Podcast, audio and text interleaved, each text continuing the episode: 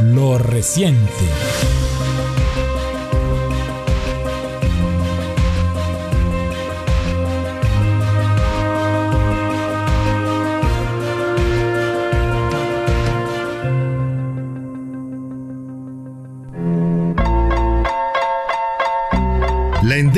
Y divisoria trinchera racial norteamericana.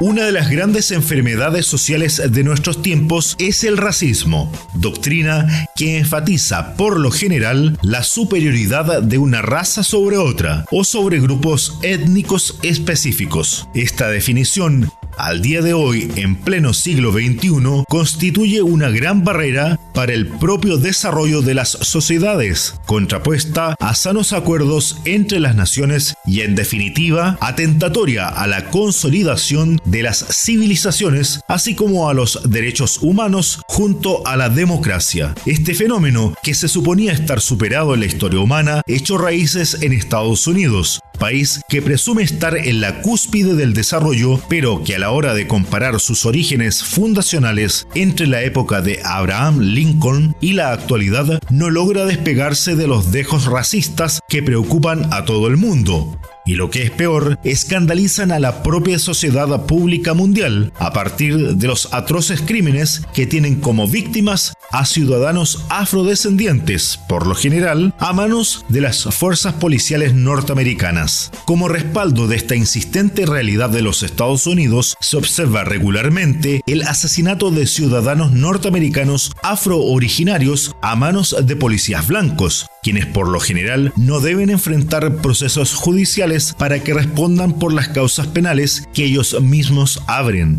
expedientes que solo residen en la memoria colectiva de los pueblos y que forman parte de un decanato de impunidad en ese país. En junio del presente 2021, se rememoró en Tulsa, Oklahoma, la masacre de 300 afroamericanos, arrasados de la peor forma por individuos blancos hace 100 años. Pero esta conmemoración se produjo en el marco de la irreconciliable postura que se resiste a desaparecer del país.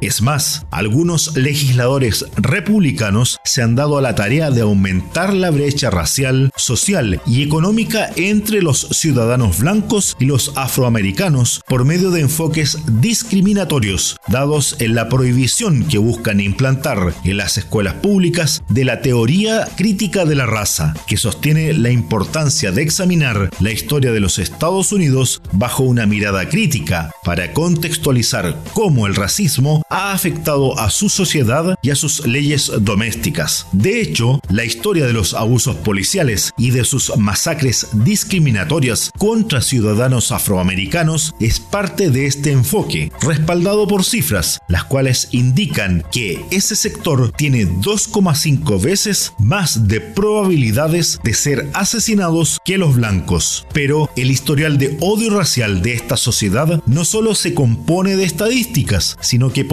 tradiciones que muestran una preocupante toxicidad. Existen otros expedientes, tales como el caso Plessy contra Ferguson, inscrito en el Paseo de la Fama de los Abusos Norteamericanos contra sus propios connacionales. Este caso se vincula con una histórica decisión adoptada en 1896 en que la Corte Suprema norteamericana confirmó nada menos que la constitucionalidad de la segregación racial bajo la doctrina de separados pero iguales. Otro registro en este prontuario fue el caso del linchamiento, método en el que muchos historiadores coinciden con un tipo de control social y racial, cuyo objetivo era aterrorizar a los afroamericanos para que terminaran sometiéndose y fueran etiquetados de nivel inferior, obligándolos a una suerte de subhumanidad y condujera a un trato inhumano. Otro caso fue el de las leyes de Jim Crow, que fue un compilado judicial estatal y local para legalizar la segregación racial, el que respalda la teoría de la raza crítica. Similar línea motivó que desde el Congreso norteamericano los nexos con el Ku Klux Klan fueran condenados por diversas personalidades del país y que han llevado a campañas para luchar contra los resabios racistas por el movimiento Las vidas negras importan, en inglés Black Lives Matter. Finalmente, en la teoría de la raza crítica, el movimiento de los derechos civiles aparece también en este tránsito. Dicho movimiento esgrimió la lucha social durante las décadas de 1950 y 1960 para que los ciudadanos afroamericanos tuvieran los mismos derechos civiles que el resto de la población. De hecho, el movimiento de las vidas negras importan sintoniza con la teoría crítica de la raza, al ser una pieza en este sistema racial que ha modelado la historia y la política de los Estados Unidos y la ha catapultado hasta nuestros días de manera invariable, a tal punto que actualmente se encuentra en proceso una demanda contra el ex presidente Donald Trump, contra su abogado Rudy Giuliani y contra dos grupos supremacistas blancos por su responsabilidad en el asalto al Capitolio el 6 de enero de este año, libelo interpuesto por la Asociación Nacional para el Avance de los Pueblos de Color, la entidad más grande por los derechos civiles de la población de afrodescendientes estadounidense, invocando para ello una ley para la protección de este grupo específico aprobada tras el fin de la Guerra Civil de Estados Unidos entre 1861 a 1865 y que también busca proteger a legisladores del Congreso frente a la violencia de grupos supremacistas blancos como el Ku Klux Klan.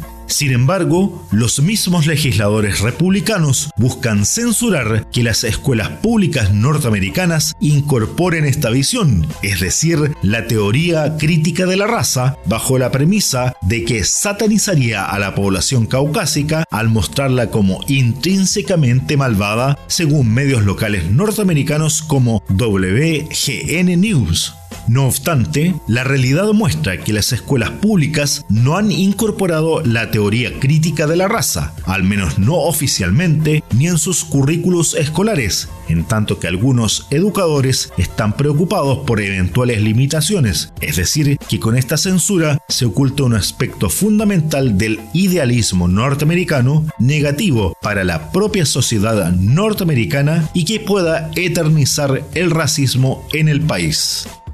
Manuel Arismendi, segundo paso.